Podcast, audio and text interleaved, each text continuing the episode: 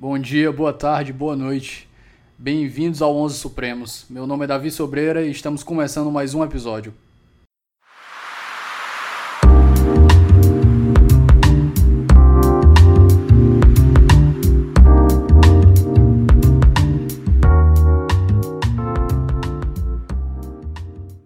Pessoal, hoje minha companhia dileta dispensa apresentações. Professor Hugo de Brito Machado II veio conversar com a gente sobre tributação indireta na jurisprudência nacional e internacional. Professor, o microfone é seu. Pode se apresentar. Bom, olá. Gostaria de agradecer o convite sobre que você fez para eu estar aqui no, no podcast compartilhando com os seus ouvintes, com todos os seus ouvintes aqui, algumas impressões a respeito dos precedentes do STF em matéria tributária. Queria dizer que é uma honra para mim. Então, professor, começando do começo, principalmente porque é um assunto bastante técnico, então nem todo mundo está familiarizado. Vamos começar definindo o que é uma tributação indireta. Bom, vamos, vamos começar dessa definição. Como você disse, o que é uma tributação indireta? É, parece a parte mais simples, mas na verdade essa é a parte talvez mais complicada do assunto, saber o que é um tributo indireto. Quando eu dou aula sobre esse assunto na graduação, eu costumo brincar com os alunos dizendo assim, pessoal, vamos fazer aqui um momento CESP, em que a gente vai discutir esse assunto como se a gente estivesse estudando para um concurso, para uma primeira fase de um concurso. Então a gente não pode perder muito tempo problematizando. Vamos discutir como as coisas acontecem na prática, na jurisprudência atual. E depois a gente liga o nosso senso crítico e aí começa a problematizar essas decisões, depois de passar do momento CESP. A gente tem que primeiro entender para depois poder formar um senso crítico a respeito daquilo que a gente quer criticar. A gente não pode criticar uma coisa que a gente nem conhece. Então é, primeiro, é preciso primeiro entender do que a gente está falando. E eu criei essa figura do momento CESP porque um dia eu estava dando aula numa turma de graduação e aí eu falava que o doutrinador fulano dizia uma coisa, o doutrinador Beltrano dizia outra, que o STJ, a primeira turma, decidia uma coisa, a segunda turma decidia outra. E aí ele disse, professor, eu não quero saber de doutrinador, Roque Carrase, Visgandro, Paulo de Barros, eu quero que o senhor diga o que, é que o CESP diz. e aí desde então eu criei esse, essa brincadeira com o que eu chamei de Momento CESP. Mas então os alunos já estão pensando em concurso nos, nos, últimos semestres da faculdade. É, eu acho que alguns já pensam nos primeiros semestres, não nos últimos somente. Mas o, o fato é que esse, esse momento CESP, quando a gente fala de tributação indireta, é o seguinte: é muito simples nessa superfície, nessa superficialidade, é muito simples de definir um tributo indireto. O tributo indireto é aquele que legalmente seria pago por uma pessoa. Uma pessoa é definida como sujeito passivo da obrigação pela lei. Então a lei diz: o vendedor da mercadoria é o contribuinte do imposto. Então, se ele vendeu uma mercadoria, ele é contribuinte do imposto incidente sobre essa venda. Então, essa pessoa nós chamamos de contribuinte de direito. Então, o contribuinte de direito é aquele que o direito, a ordem jurídica, as normas vigentes definem como sujeito passivo da obrigação. E existiria também, de outro lado, o contribuinte de fato. Contribuinte de fato seria aquele, como o nome está dizendo, que suporta o ônus, de fato é ele quem paga, na realidade é ele quem arca com o peso do tributo, embora do ponto de vista legal, do ponto de vista jurídico, ele não seja contribuinte. Então, nos tributos ditos diretos, o contribuinte de direito e o contribuinte de fato são a mesma pessoa. A mesma pessoa é contribuinte de direito, ocupa a posição de contribuinte de direito e de contribuinte de fato. Seria o caso basicamente dos impostos que incidem sobre a renda e sobre o patrimônio. Quando se cobra o um imposto de renda, por exemplo, de alguém que presta um serviço e recebe honorários, essa pessoa é legalmente a contribuinte do imposto de renda, ela que tem que fazer a declaração, informar para o fisco quanto ganhou e ela que vai pagar o valor correspondente. E ela também que suporta o ônus desse tributo, porque ela que vai, entre aspas, empobrecer, reduzir o seu patrimônio com o pagamento do tributo. Então, o contribuinte de direito e o contribuinte de fato são duas figuras que estão reunidas na mesma pessoa e a gente chama esse tributo de tributo direto. Já o tributo indireto seria aquele no qual essas duas figuras, a do contribuinte de direito e a do contribuinte de fato, são ocupadas por pessoas diferentes. Então, o contribuinte de direito, por exemplo, seria o vendedor de uma mercadoria, ele é que tem que se cadastrar junto à Secretaria da Fazenda, ele é que tem que emitir nota fiscal, ele é que tem que declarar para o fisco quantas mercadorias vendeu, por quanto vendeu. Então ele é que tem que cumprir as obrigações principais e acessórias ligadas a, ao fenômeno da tributação. Mas de fato, na prática, economicamente, quem suporta o peso daquela tributação não seria ele, mas sim os compradores, os consumidores finais daquelas mercadorias, que comprariam mercadorias mais caras, oneradas por aquele tributo, e aí por isso eles seriam os contribuintes de fato. E aí, como esse tributo tem contribuinte de fato e contribuinte de direito ocupados, figuras ocupadas por pessoas diferentes, ele é dito indireto. Há uma outra forma de explicar isso, que é um pouco mais precisa, que consiste em dizer o seguinte: o tributo ele é indireto quando, através dele, o legislador pretende alcançar a capacidade contributiva, a riqueza de uma pessoa diferente do contribuinte. Então, por exemplo, quando o ICMS de joias, quando o ICMS de itens de luxo, ele é mais alto do que o ICMS de produtos da cesta básica, a, a ideia não é que quem produz o produto de luxo ou quem produz a cesta básica seja mais pobre ou mais barato. Pode até ser que a gente esteja diante de um produto de luxo que foi feito por um microempresário, por um pequeno empresário, por um contribuinte de pequeno porte, que fabrica joias, por exemplo, que fabrica perfumes. E pode ser que nós estejamos diante de produtos da cesta básica feitos por uma grande multinacional com um poder econômico gigantesco. Mas quando se diz que o ICMS, no caso do produto da cesta básica, vai ser menor e no caso do produto da é luxuoso vai ser maior, o que se pensa é na capacidade contributiva do comprador. A seletividade que caracteriza o ICMS e o IPI, por exemplo, elas levam em conta a capacidade contributiva dos consumidores. Então é por isso que esses tributos são considerados indiretos.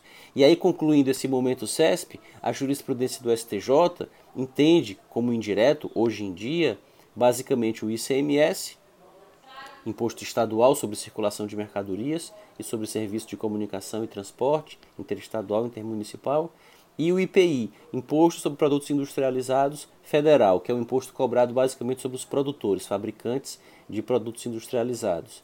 E também o ISS, Imposto Estadual sobre. Oh, desculpe, o ISS é Imposto Municipal sobre serviços de qualquer natureza, cobrado pelos municípios dos prestadores de serviço, hospitais, hotéis, construtoras e que também é considerado indireto.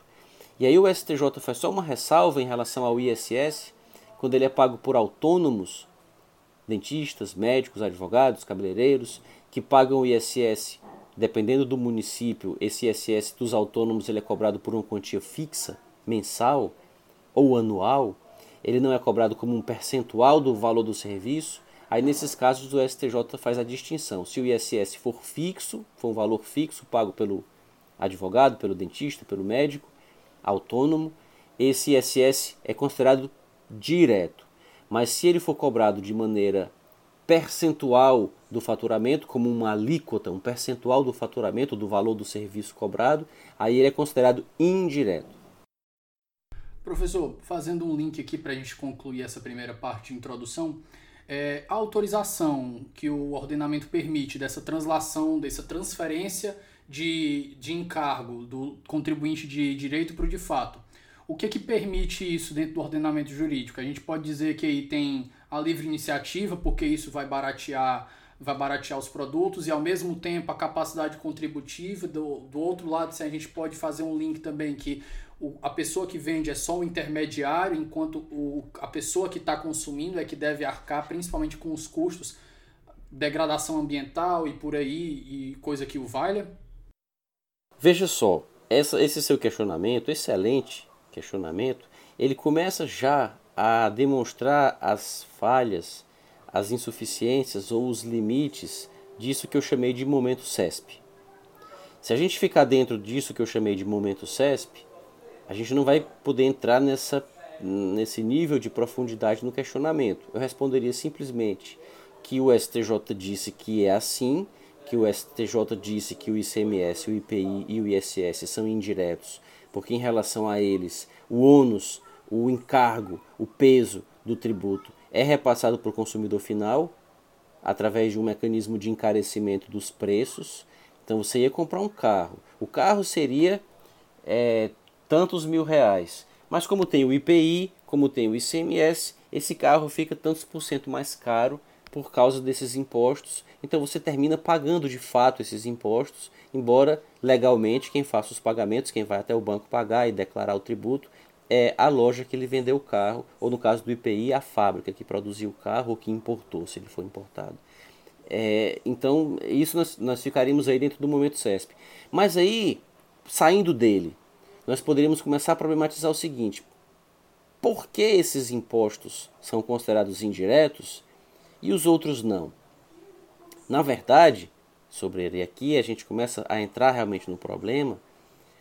No âmbito de uma atividade econômica, no âmbito de uma atividade que visa o lucro, o agente econômico ele vai procurar cobrar preços pelo que ele oferece para a população, produtos ou serviços, ele vai cobrar preços que cubram os seus custos.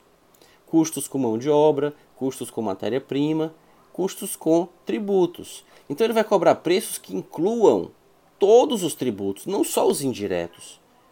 Todos, todos os custos vão ser incluídos nos preços. Então, economicamente, todos os custos de uma atividade econômica tendem a ser incluídos nos preços, mas eles não são sempre, eles tendem. Se eles fossem sempre incluídos nos preços, não existiria na faculdade uma matéria chamada falências e recuperações judiciais.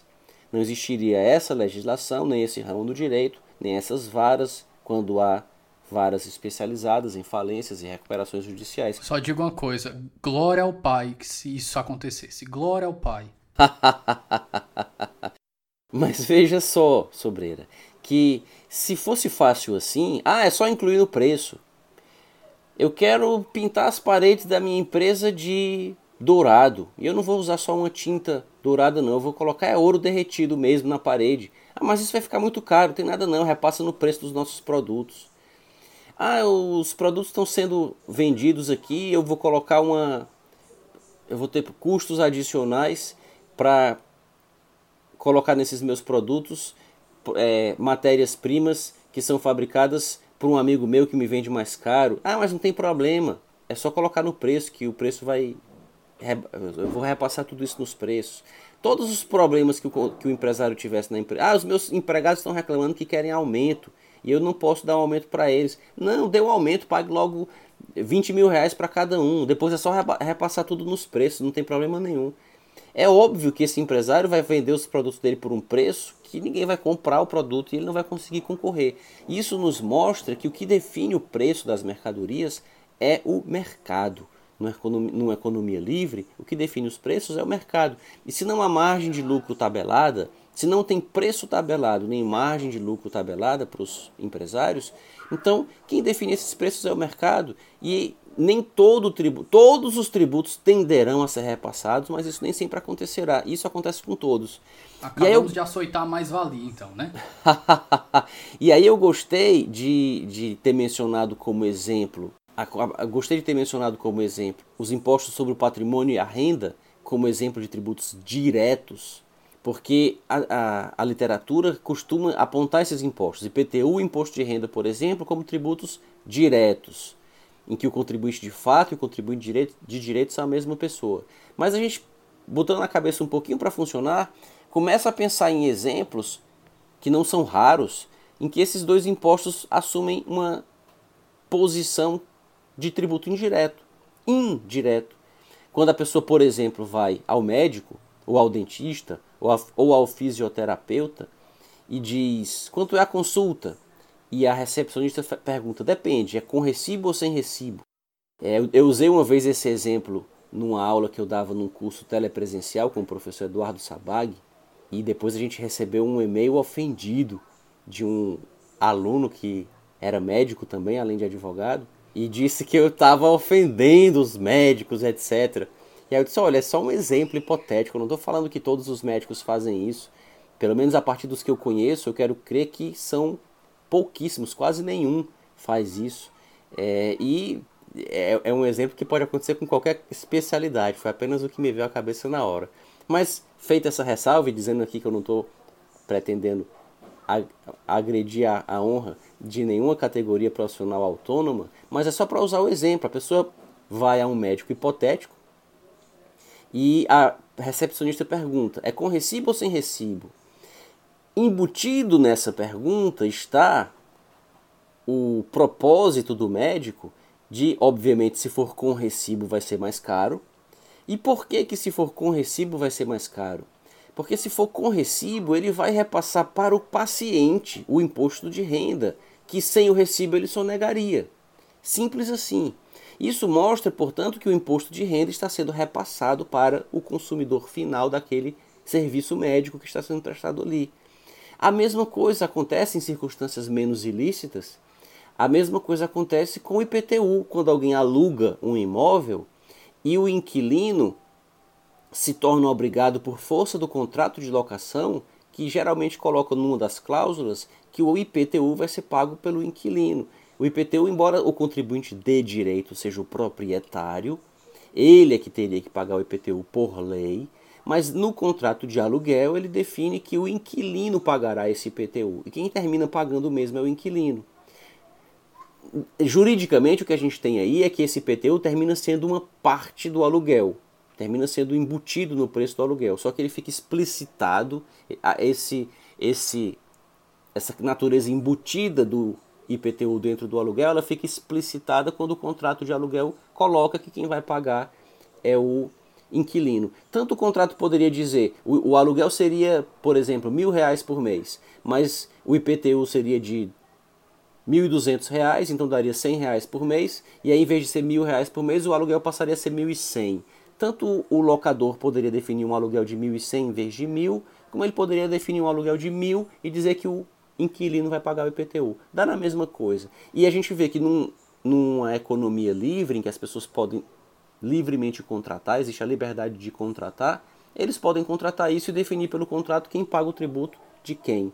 Então todo tributo pode ter o seu ônus repassado a um terceiro. Não é só o ICMS o IPI e o ISS. E essa é a principal crítica que se faz a essa definição. Mas o maior problema da classificação nem está tanto no fato de ela ser feita e ela ser tentada pelos economistas. Desde John Stuart Mill que se fala é, de tributos diretos e indiretos.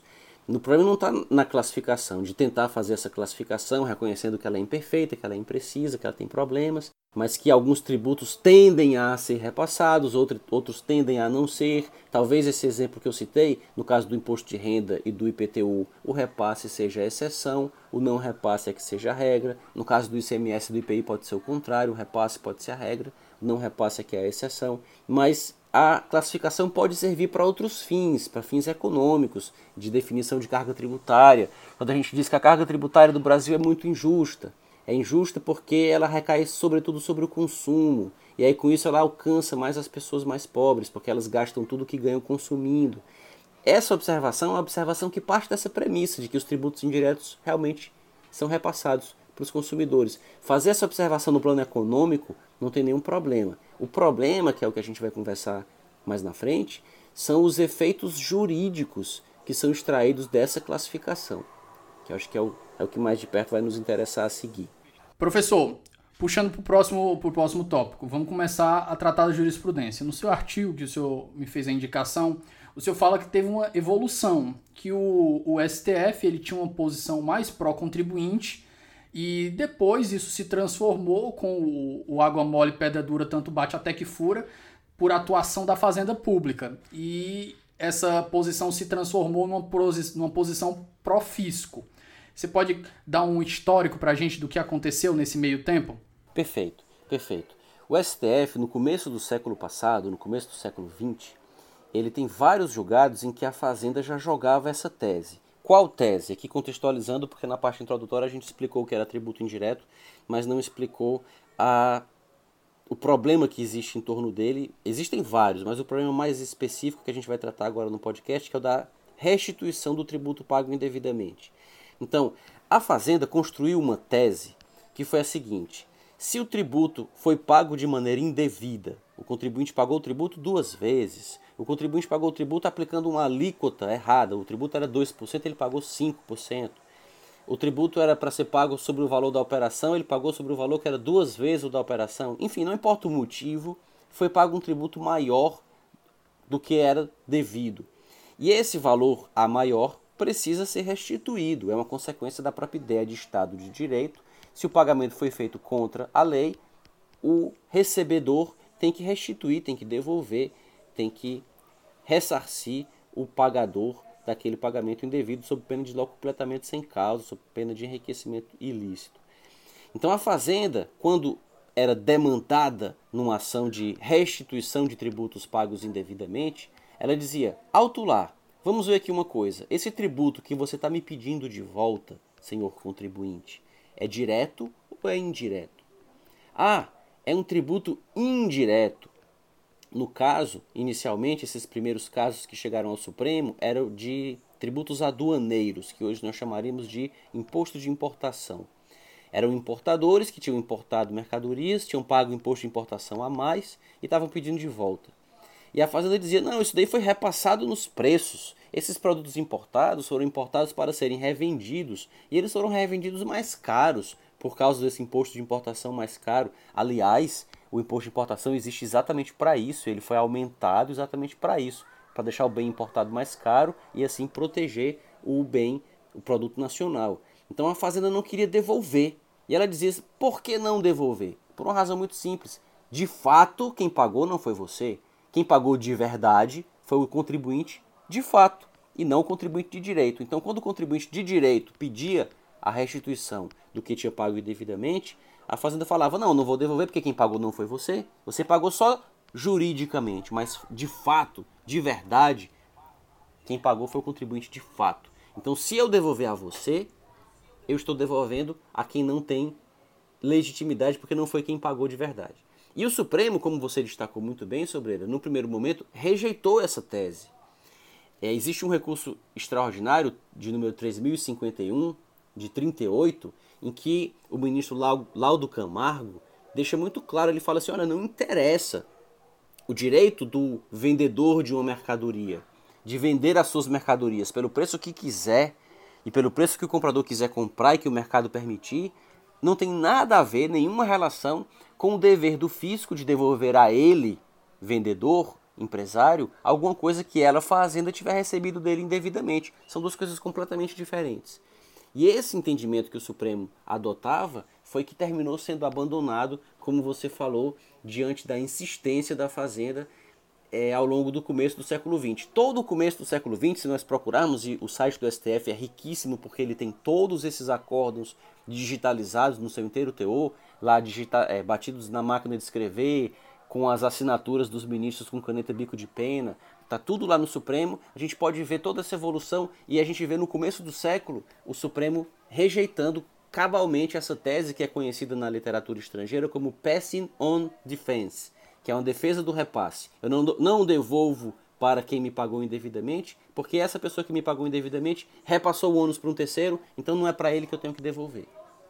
O interessante, professor, como o senhor bem salienta no, no seu artigo, é que essa argumentação da Fazenda, ela, ela é um salto argumentativo que beira o sofisma, né? Ele diz o seguinte, ó, se você repassou, eu não preciso te dever, eu não preciso te pagar. Mas eu também não preciso pagar o, o contribuinte de fato porque ele não tem relação comigo. Então eu vou enriquecer ilicitamente. Mas eu enriquecendo ilicitamente, é melhor eu enriquecer ilicitamente porque eu sou o fisco, então eu beneficio toda a sociedade do que você. Só que a gente tem que entender que a tributação é justamente uma limitação ao poder do Estado de retirar do que ele vai retirar do contribuinte, né? Então ele faz um, é um salto argumentativo que você não consegue encontrar um nexo de causalidade entre um nexo de causalidade, assim, pelo menos na, no meu entender, é robusto, sólido, entre o argumento que ele dá e a conclusão a que ele chega. Exatamente, você definiu muito bem. É um salto argumentativo, porque da premissa não decorre a conclusão. O Supremo diz: é, há um enriquecimento sem causa se eu devolver o tributo pago indevidamente ao contribuinte de direito. Então, melhor que ele fique com a fazenda, porque a fazenda representa toda a sociedade. Só que ela foi que foi a culpada pelo pagamento indevido. Foi ela que criou o tributo indevido, foi ela que editou a lei inconstitucional, foi ela que fez o lançamento é, ilegal e não o contribuinte. Então, embora se pudesse, e nós vamos ver mais na frente que até essa argumentação até esse, mesmo que não houvesse o salto, o argumento é errado de todo jeito, mas sem dúvida nenhuma que há esse salto que o torna ainda mais equivocado, até do ponto de vista lógico. Então a gente tem essa evolução, né? Em que momento o, o Supremo faz essa virada jurisprudencial? Se o senhor puder dizer, dizer por que tiver acesso a essa informação e como é que ficou e solidificou essa informação até essa jurisprudência até os dias atuais? Perfeito. Perfeito. Eu não sei se a gente pode chamar de evolução. Talvez tenha sido uma involução. Se a gente vai usar palavras aqui que denotam um certo juízo de valor, positivo ou negativo na mudança. Mas o fato é que houve uma mudança. É, a gente pode talvez apontar o recurso extraordinário 46.450 de 61, é, que foi relatado em relação ao voto proferido pelo ministro Victor Nunes Leal. O ministro Victor Nunes Leal foi um grande ministro do Supremo, é, foi ele que teve a ideia de fazer as súmulas e de organizar os precedentes. É por isso que o algoritmo de inteligência artificial que hoje ajuda os ministros do Supremo, por enquanto ele está só ajudando, é os ministros do Supremo a julgarem os recursos extraordinários, se chama Vitor. O robô que o Supremo usa para julgar os recursos se chama Vitor em, em homenagem a esse ministro que proferiu esse voto nesse julgamento 46.450 de 61, em que houve essa mudança. Basicamente, o que o Supremo entendeu foi, acatando o argumento da Fazenda, que tanto insistia na tese, e, e você perguntou quais as possíveis causas, causas até extrajurídicas ou metajurídicas para isso. Talvez o fato de os ministros terem formação civilista forte e não uma formação publicista, e também o fato de eles terem rudimentares conhecimentos de economia e ciência das finanças. Então eles engoliram a tese falaciosa da Fazenda de que quem teria pago o tributo seria o consumidor final, então, portanto, o tributo não poderia ser devolvido ao empresário por um para se evitar um enriquecimento sem causa. E foi o ministro Vitor Nunes Leal disse exatamente isso que você mencionou há pouco sobre ele, de que é melhor devolver, é melhor não devolver o tributo para ninguém e deixar ele com o fisco, porque entre um locupletamento sem causa do contribuinte de direito, que repassou para o de fato, e portanto se ele receber de volta, ele vai estar recebendo duas vezes. Ele recebeu uma vez, digamos assim, o empresário, quando ele paga o ICMS, mas ele embute nos preços e recebe o preço do contribuinte de fato que comprou a mercadoria, se depois ele receber de volta o ICMS do fisco, o ICMS que ele já repassou para o consumidor, ele receberia o imposto duas vezes e enriqueceria sem causa. Aí diz o ministro Vitor Nunes Leal, melhor que enriqueça sem causa a fazenda, porque ela representa toda a sociedade. E aí esse entendimento do RE 46.450 deu origem depois à súmula 71 do STF, que diz de maneira limpa e seca: embora pago indevidamente, não cabe restituição de tributo indireto. Então vejam, não interessa, por mais absurdo que tenha sido, ou absurda que tenha sido a cobrança, tributo cobrado sem lei, tributo cobrado sem fato gerador que, autoriz, que o autorizasse, com a lei retroagindo, não interessa, pode ter sido a cobrança mais absurda do mundo. É indireto? Então não devolve e acabou. É o que diz a súmula 71. Depois, o Supremo se viu diante de casos excepcionais em que ele teve que fazer um distinguish dessa súmula 71, porque eram casos em que evidentemente não tinha como ter havido repasse. Então, embora o tributo indireto existe essa presunção de que ele sempre é repassado, mas começaram a chegar no Supremo casos em que claramente não tinha como ter havido repasse. E os casos, alguns dos casos que chegaram, foram casos de produtos que tinham preços tabelados. Hoje, hoje isso é algo que na nossa economia de mercado, depois de 88, se tornou uma figura raríssima, quase inexistente, tabelamento de preço.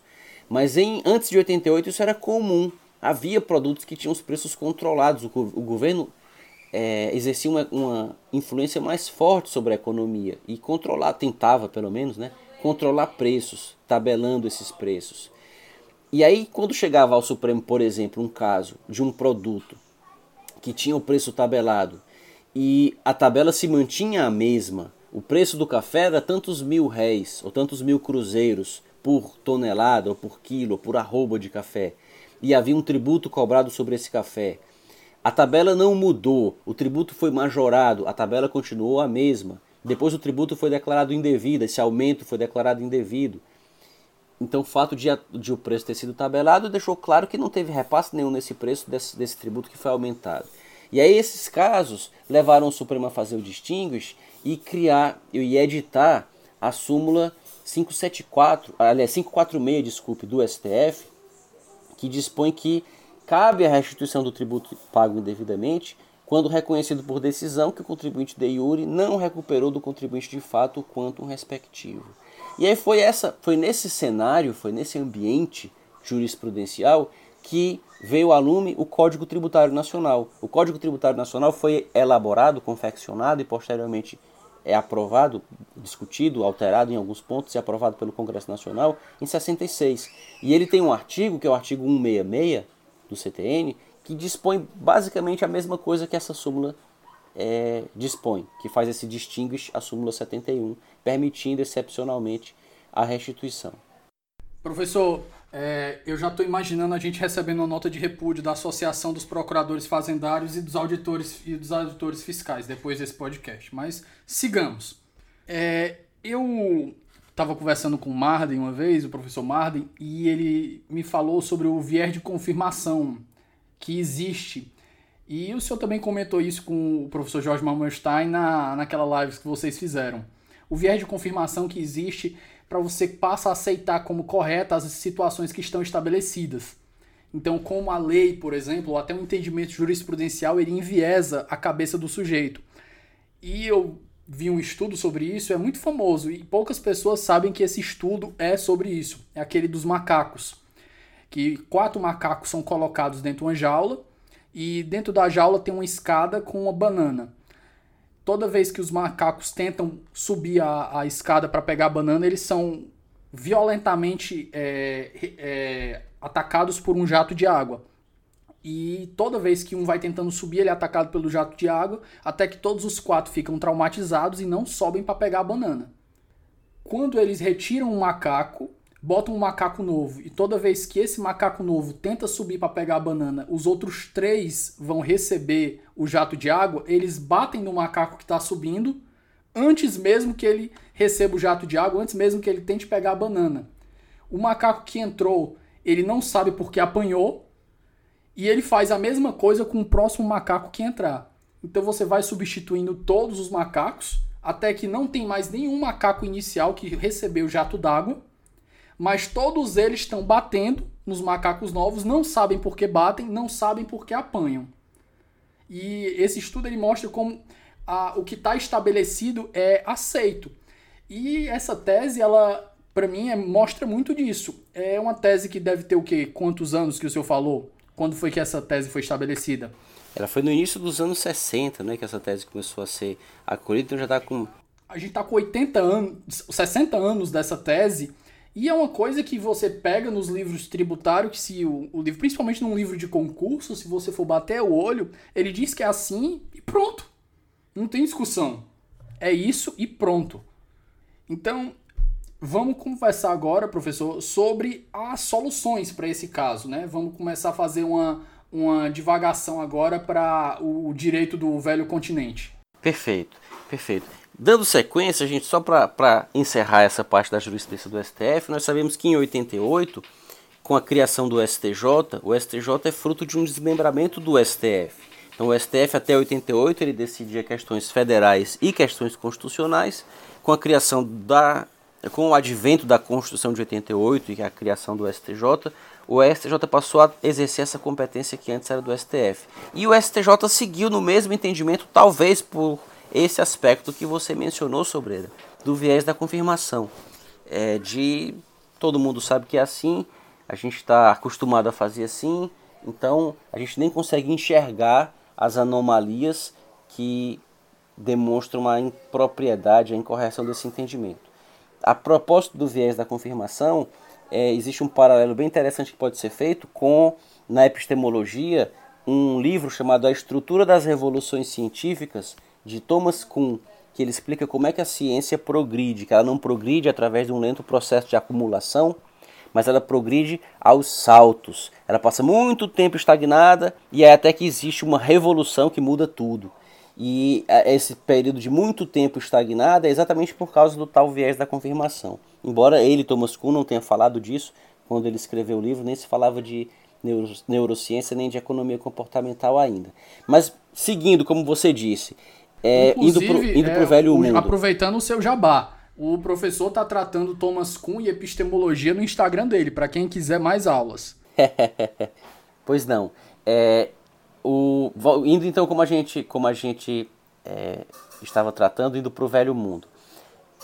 Esse assunto, eu, eu tratei desse assunto, a respeito do qual nós conversávamos até agora. Esse, esse foi um assunto com, com o qual nunca me conformei.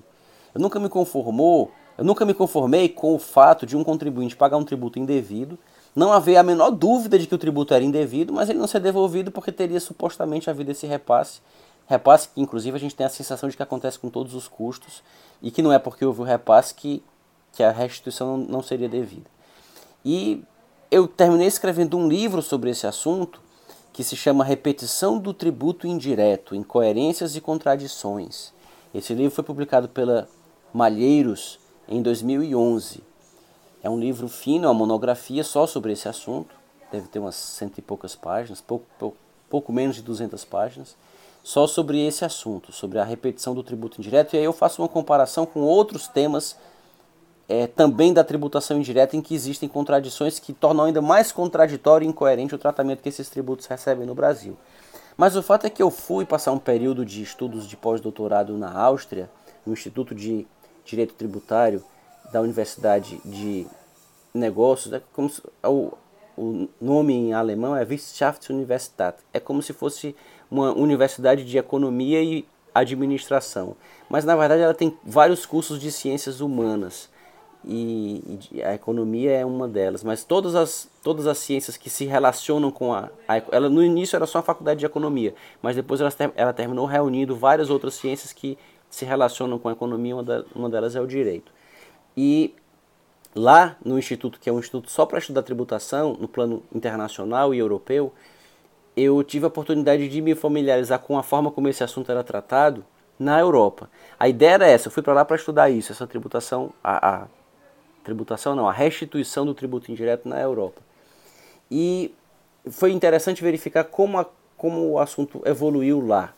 Lá na Europa, tudo começou mais ou menos na mesma época que aconteceu aqui no Brasil. Foi nos anos 50, no período já um pouco depois do pós-guerra, no início dos anos 50, na Dinamarca.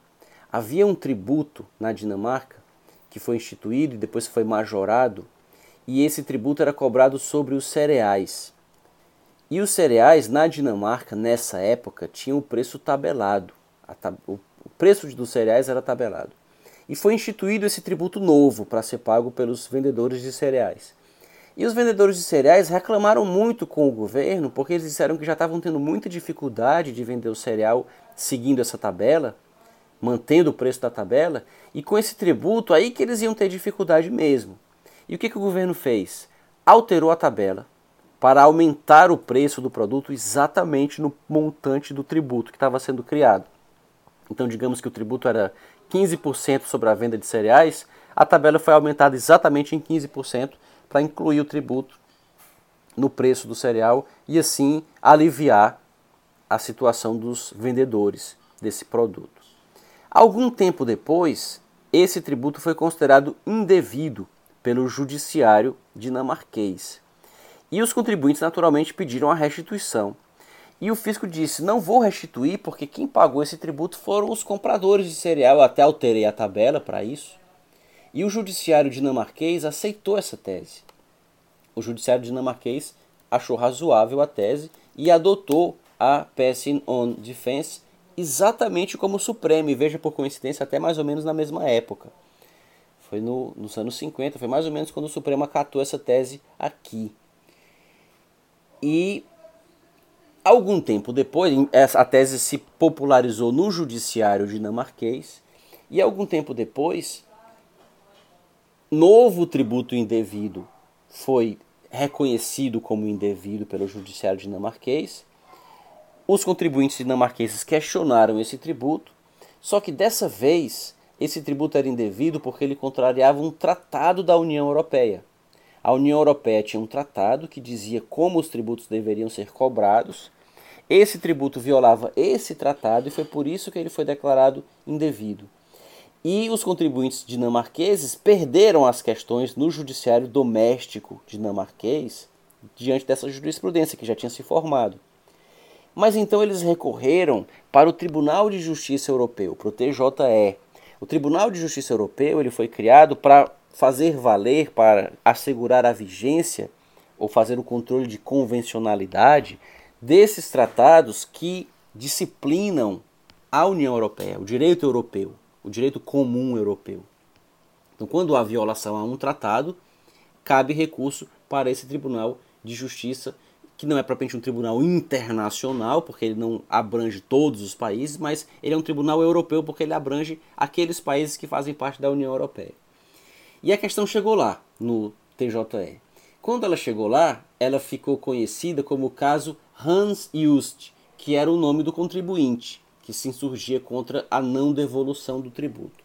Inclusive, aqui fica um, para, um parêntese sobre ele, para a gente pensar, deixar aqui para os nossos ouvintes, os seus ouvintes, pensarem em uma solução para um problema que nós começamos a enfrentar no Brasil, que é como a gente vai identificar os nossos precedentes. Nos Estados Unidos, eles falam dos nomes Professor, dos casos, que são os nomes das partes. Eu já queria falar isso, eu já queria fazer essa divagação. Eu, pois meu Deus frente. do céu, como é que a gente vai fazer a identificação de precedente por número? Imagine a gente tratar Marbury versus Madison. Capítulo do, do livro de Constitucional, caso número 1, 2, 3, 7, 2, 5, 4. Quem é que vai lembrar disso? Por que, que a gente não, não bota junto com o nome da, do, do o número dos casos o nome das pessoas das partes? Falta esse hábito. Eu acho que isso também contribui pelo fato da quantidade de, ca de casos que o Supremo também joga, julga, né, professor? É, mas isso talvez possa, essa mudança de cultura talvez dependa muito mais dos operadores do direito do que do próprio Supremo. Basta que a gente mude a forma como a gente começa a se referir aos casos. Todos os casos que são publicados têm o nome das partes. Teve um, um, caso que ficou muito conhecido em matéria tributária, que foi um caso em que o Supremo julgou uma questão relacionada ao fundo rural, que ficou conhecido como o caso do frigorífico Mata Boi. E todo mundo se refere a ele como o caso do frigorífico Mata Boi, que foi uma questão relacionada ao fundo rural. Em vez de falar do recurso especial, o recurso extraordinário número 500 e tantos mil, que eu também nem lembro de cabeça que o número desse, desse recurso extraordinário. Os famosos, eles então, ainda conseguem esses apelidos, né? É, prisão em segunda instância, é, criminalização do ICMS, e por aí vai. Agora, realmente, eu concordo 120% com o senhor. Eu acho que falta essa cultura para a gente identificar melhor. Nomes são muito melhores que números. Isso. Então, lá no TJE chegou esse primeiro caso, que foi o caso Hans Just. E o que, que a Corte de Justiça Europeia decidiu? É importante a gente ter é, um breve esclarecimento aqui do funcionamento do direito europeu para entender o porquê desse, desse primeiro precedente. No âmbito do, do direito europeu, e quando eu chamo aqui direito europeu, eu estou falando do direito comunitário, do direito que é fruto desses tratados celebrados pelos países que integram a União Europeia. No direito europeu, existe um princípio que é o princípio da autonomia do direito doméstico, a autonomia do direito de cada país que faz parte da União Europeia, da Itália, da Espanha, da França, de Portugal. Cada um desses países tem autonomia no que tange ao enforcement do direito europeu. Então, como o direito europeu vai ser efetivado dentro de Portugal, dentro da Espanha, dentro da França, dentro da Alemanha, cada um desses países é que vai dizer. Então, existe um processo administrativo, existe processo judicial e administrativo, existe uma dualidade ou existe apenas um tipo de processo. Existe prazo de prescrição? Qual é o prazo de prescrição que deve ser aplicado para que a pessoa possa reclamar uma violação ao direito europeu? Como é que vai ser exercido o poder de polícia? Tudo isso é problema de cada país. Cada país resolve. Mas existe também o princípio da efetividade. Esses países têm que dar efetividade ao direito europeu. Então, o direito doméstico é autônomo para dispor sobre o processo que vai ser adotado. Por isso é que o processo italiano é diferente do processo alemão, que é diferente do processo português, que é diferente do processo espanhol, porque cada país tem o seu, mesmo quando eles estão aplicando o direito europeu.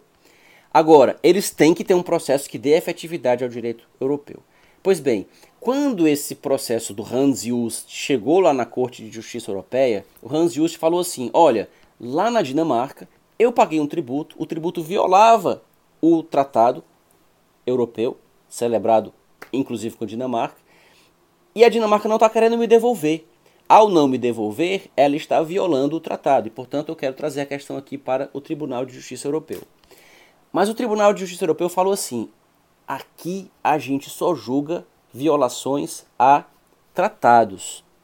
O seu país não violou o tratado porque ele aplicou uma regra processual. E as regras processuais, eles são autônomos para definir. Então, ele disse que você não tem legitimidade. Legitimidade é uma questão processual. Cada país resolve. É como dizer que estava prescrito, é como dizer que você pediu para o juiz errado. É uma questão processual. Ele não falou que no mérito você não tinha razão. Você perdeu por uma questão processual. E tendo perdido por uma questão processual, é um assunto que o direito doméstico é que vai resolver. Então são os tribunais dinamarqueses que têm que resolver. Nós não vamos falar nada. Então o Tribunal de Justiça Europeu firmou uma jurisprudência segundo a qual ele não se intromete na matéria processual de cada país. O processo italiano, o processo francês, o processo espanhol é problema de cada país. A Suprema Corte desses países e as cortes de cassação é que vão resolver. Só chega na Corte Europeia questões ligadas ao direito material europeu. Foi isso que eles disseram nesse caso Hans Just. E aí vejam que interessante. Logo em seguida, vários países da Europa copiaram essa disposição do direito dinamarquês e disseram: ah, que beleza, a gente também só vai devolver então o tributo indireto se não houver repasse. Todos os outros países da Europa começaram a fazer exatamente a mesma coisa. Porque eles encontraram aí uma excelente justificativa, para não dizer pretexto, para não devolver o tributo indevido. E aí começaram a chegar na Corte de Justiça Europeia outros casos parecidos com Hans Just. E a Corte de Justiça Europeia percebeu que ela tinha cometido um erro no caso Hans Just. E ela percebeu isso num outro caso que chegou lá, oriundo da Itália, chamado San Giorgio. Ficou conhecido como San Giorgio, também o nome do contribuinte, que questionava um tributo cobrado em desconformidade com um tratado da União Europeia e que o fisco europeu não queria devolver e que o judiciário, desculpe, o fisco italiano não queria devolver e que o judiciário italiano falou que estava tudo ok porque era um tributo indireto e não tinha havido a prova do não repasse. Então era um caso igual ao do Hans Just, só que oriundo da Itália. Igual em termos, porque na Dinamarca a origem dessa tese até que se justifica por causa daquela questão que eu falei dos tributos sobre o cereal que era tabelado. A tese, a tese nasceu na Dinamarca num contexto em que ela fazia até algum sentido porque o produto era tabelado, o tributo foi majorado indevidamente e a tabela foi majorada junto. Então terminou que quem pagou, a gente não pode falar de lei de mercado, de livre comércio, de livre preço, foi realmente uma tabela que impôs legalmente o aumento para os consumidores. Mas depois essa tese chegou na SCJ, na, na Corte de Justiça Europeia, deu origem a esse caso que eu mencionei que foi o, o Hans Just, que foi o primeiro. Os, aí foi que os outros países copiaram a a vedação para restituição no caso de tributo indireto pago indevidamente. E chegou esse do San Giorgio. E a corte viu que tinha realmente dado uma permissão na prática para que o tributo indevido não fosse devolvido. E aí a corte fez a seguinte observação: existe realmente o princípio da autonomia do direito doméstico. Cada país resolve internamente, com leis próprias, como vai dar o enforcement do direito europeu como vai fazer o enforcement do direito europeu. E eu falava sobre esse assunto num congresso que participei em Portugal, e um professor disse: muito engraçado isso de na União Europeia nós continuarmos usando o único idioma do país, aliás, o idioma do único país que já não faz, faz mais parte da União Europeia. Tem nenhum mais aqui que fale esse idioma, porque o único que falava saiu e você fica usando. E aí me reprovou porque eu falei enforcement, mas as medidas de efetividade. Se você for perguntar para um português onde é que está o mouse do computador dele, ele vai dizer o quê? O rato? Tá aqui, o rato do meu computador é esse daqui. Eles têm rato no computador deles, eles não têm mouse. Mas enfim. Contra o imperialismo yankee. Contam até uma anedota lá do professor Jorge Miranda, mas essa eu vou deixar para um outro momento, a respeito do imperialismo yankee. Mas o que importa é que a Corte de Justiça Europeia, julgando esse caso San Giorgio, ela disse o seguinte: cada país é livre para firmar o seu processo, para decidir legislar sobre a forma de efetivação do direito europeu. A, a, o direito material, o direito europeu define, mas a, a, proced, a procedimentalização de como esse direito vai ser efetivado, cada país é livre, como nós dissemos no caso Hans Just. Porém, o país não pode. Aqui é, surge uma tensão entre esses dois princípios: o princípio da autonomia, que diz que cada país tem o seu processo, mas existe do outro lado o princípio da efetividade. Tem que ser um processo que garanta a efetividade do direito material. Então um país não pode dizer assim: "Ah, eu vou efetivar o direito europeu aqui e vou criar um processo para efetivar o direito europeu". Você tem um direito que foi violado, ele tem fundamento numa norma de direito europeu, você tem um minuto para reclamar, se não reclamar, prescreve. Essa seria uma forma indireta, criando um processo que torna impossível a efetivação do direito europeu de violar o próprio direito material. Então a Corte disse: existem normas processuais que tornam difícil ou impossível efetivar o direito material, que tornam difícil ou impossível garantir uma tutela jurisdicional efetiva em relação ao direito material. Nesses casos, nós vamos relativizar o princípio da autonomia do direito doméstico e dizer que o direito doméstico processual não pode ser construído de uma forma que termina na prática inviabilizando a efetivação do direito material. Então, a França, a Espanha, a Dinamarca, Portugal, a Itália são livres para criar o processo que quiserem, mas tem que ser um processo que funcione. Se eles criarem um processo que não funciona para efetivar o direito europeu, esse processo vai poder sim ser controlado pela Corte de Justiça Europeia, mesmo os países tendo essa autonomia. E ela fez isso em relação ao San Giorgio, dizendo assim: a passing on defense não pode ser admitida. Por quê? E aí vem os argumentos que servem perfeitamente para a gente usar aqui para o nosso STJ. Uma mudança, professor, fazendo um acréscimo aqui, é uma mudança do, de uma visão formal para uma, uma visão mais substancial né, do direito? Sim, com certeza. E talvez essa mudança tenha decorrido do fato de a corte ter percebido os efeitos, da, os efeitos práticos daquela decisão que ela tinha tomado. Porque aí todos os países da Europa iam adotar a Pest Non Defense e todo contribuinte que pagasse um tributo indevido não ia conseguir nunca a restituição. Foi isso que ela percebeu no julgamento do San Giorgio. E aí ela disse o quê? Ela disse o seguinte: em primeiro lugar, nós não podemos presumir que o repasse sempre acontece a tese do PS Non Defense, a tese do nosso artigo 166 do CTN brasileiro, pressupõe que sempre o repasse acontece 100%, na sua integralidade. Então, tem uma fábrica de sorvete, eu vou aumentar o ICMS sobre sorvete. Eu aumento em 10% o ICMS sobre sorvete.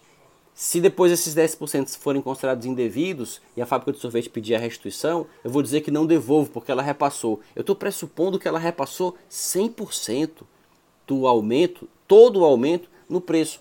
E aí diz a corte, pode ser que ela não tenha conseguido repassar nada. Pode ser que ela tenha repassado uma parte, outra parte ela tenha diminuído o próprio lucro dela.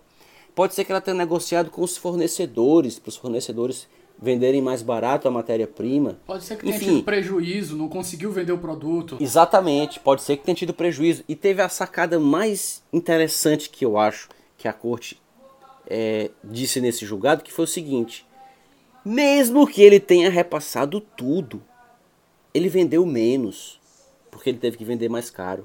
E ele tem que ser reparado por isso. Então, se não fosse o tributo, de duas uma. Digamos que eu tenho um produto que custa que eu posso vender por 100. E esse produto sofre uma tributação de 20%. Então eu tenho uma opção.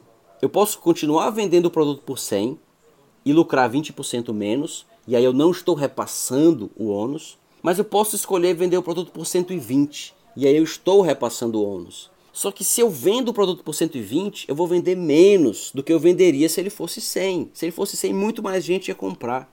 Então o que a corte disse foi: mesmo que haja o repasse, mesmo assim, o vendedor teve um prejuízo decorrente do tributo que tem que ser reparado. E esse, essa reparação vai ser através da devolução. E a corte disse mais outra coisa. A rigor, pagar um tributo indevidamente confere ao contribuinte o direito à restituição. Então, o que, que o contribuinte tem que provar na inicial, na petição inicial da ação de restituição? Ele prova que pagou o tributo indevidamente. Ah, ele pagou indevidamente, eu reconheço. Mas houve outro fato que foi o repasse.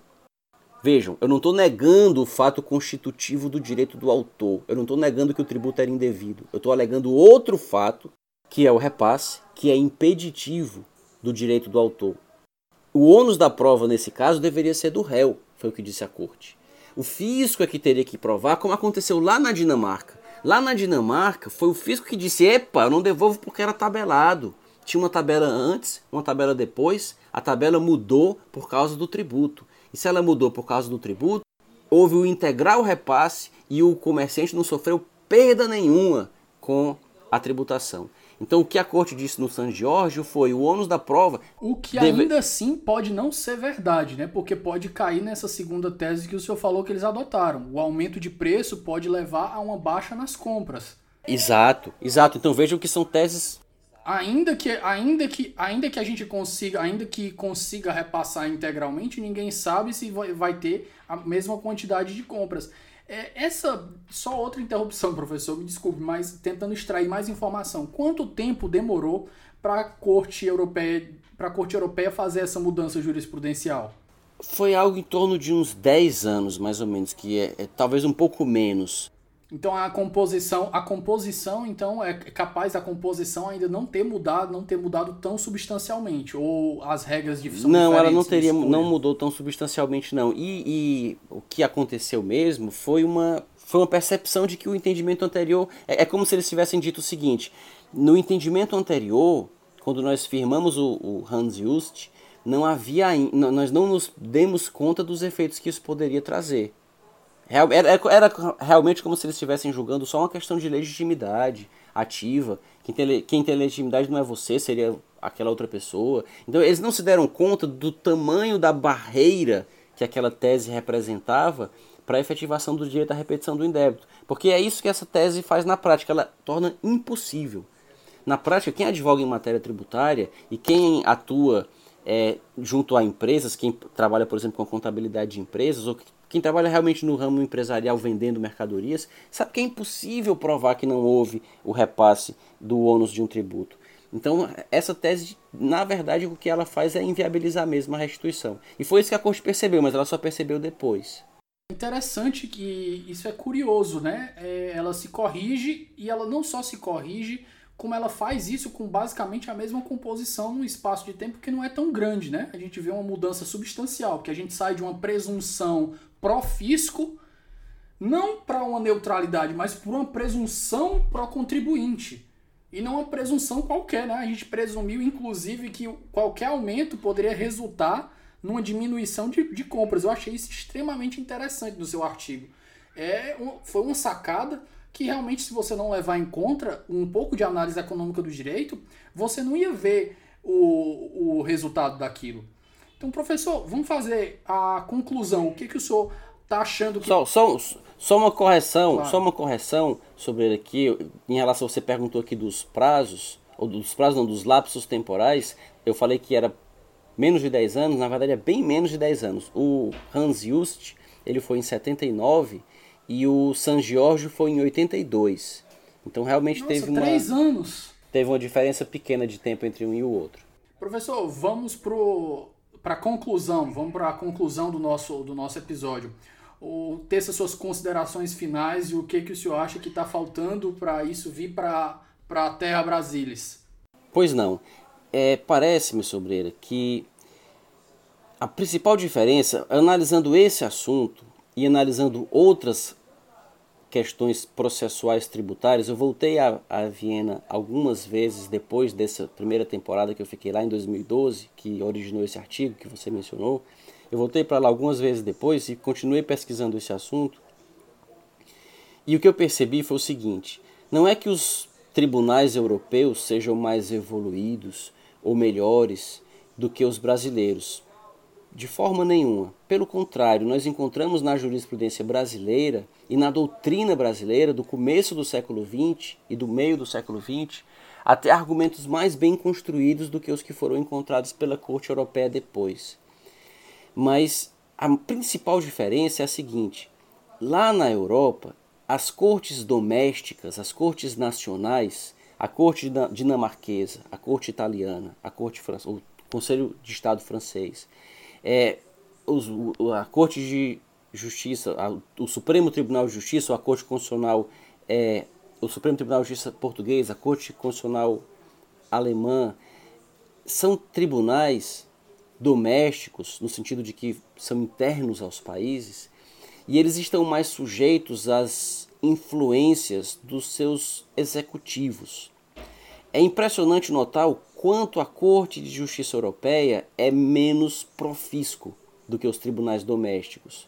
É incomparavelmente mais favorável, não no mérito, no direito material, imposto é roubo, não pode cobrar tributo de ninguém, não é nesse sentido que eu estou falando, mas a preocupação com o respeito ao devido processo legal, a preocupação com o respeito à descoberta da verdade, houve mesmo o fato gerador, vamos produzir uma prova para descobrir, a prova não é vista como um favor, a prova é vista como uma forma de descobrir a verdade e evitar uma ilegalidade. Então, o respeito à ampla defesa, o respeito ao devido processo legal, o respeito a um processo efetivo que garanta mesmo o direito do contribuinte, as cortes domésticas têm muito menos isso do que a corte europeia. Então, o nosso STJ não é pior do que o tribunal italiano, francês ou dinamarquês. Mas lá na Europa existe uma corte de justiça que está mais distante dos executivos e ela não está nem aí, ou talvez esteja um pouco aí, mas não tanto assim, se aquela sua decisão vai trazer um rombo para as finanças públicas do, do país em que ela, do, do qual ela faz parte, porque ela não faz parte de nenhum. Então o judiciário, quando ele julga uma briga entre dois vizinhos, o judiciário, quando julga uma questão entre dois bancos, ele não vai decidir aquilo com medo de prejudicar as finanças do banco A ou do banco B. Ah, esse banco está brigando com esse o, o banco X está brigando com o banco Y. O banco Y não tem razão nenhuma, mas se eu decidir contra ele, o bichinho vai quebrar, eu não posso fazer isso, então vamos lá e tal.